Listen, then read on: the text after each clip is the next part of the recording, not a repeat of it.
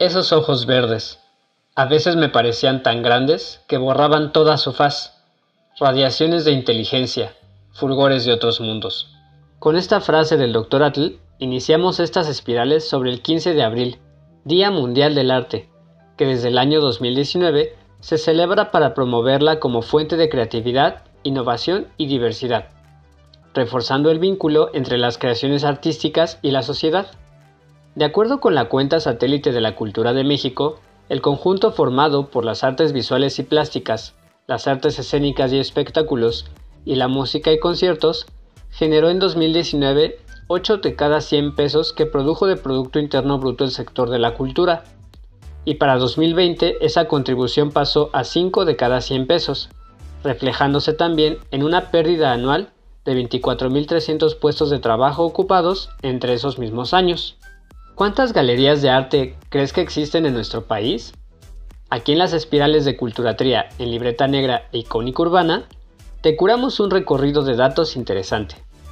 De acuerdo con información de la Secretaría de Cultura y del Instituto Nacional de Estadística y Geografía, sabemos que en México existen 944 galerías de arte y que en el año 2018 generaron en conjunto 11 millones de pesos por concepto de ingresos por exhibición.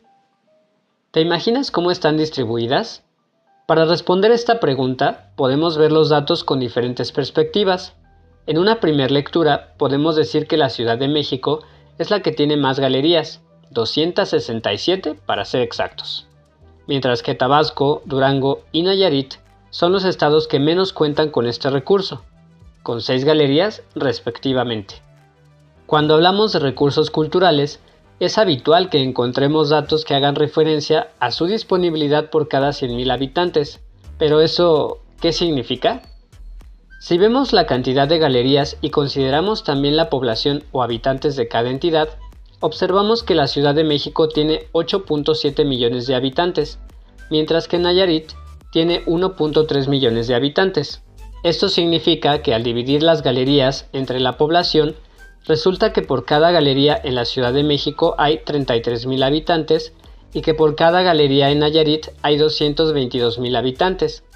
Para hacer esto aún más simple, si en lugar de tomar toda la población, la vamos tomando en bloques de 100.000 habitantes, ahora tendríamos que por cada 100.000 habitantes hay 3 galerías de arte en la Ciudad de México y que hay media galería de arte por cada 100.000 habitantes en Nayarit.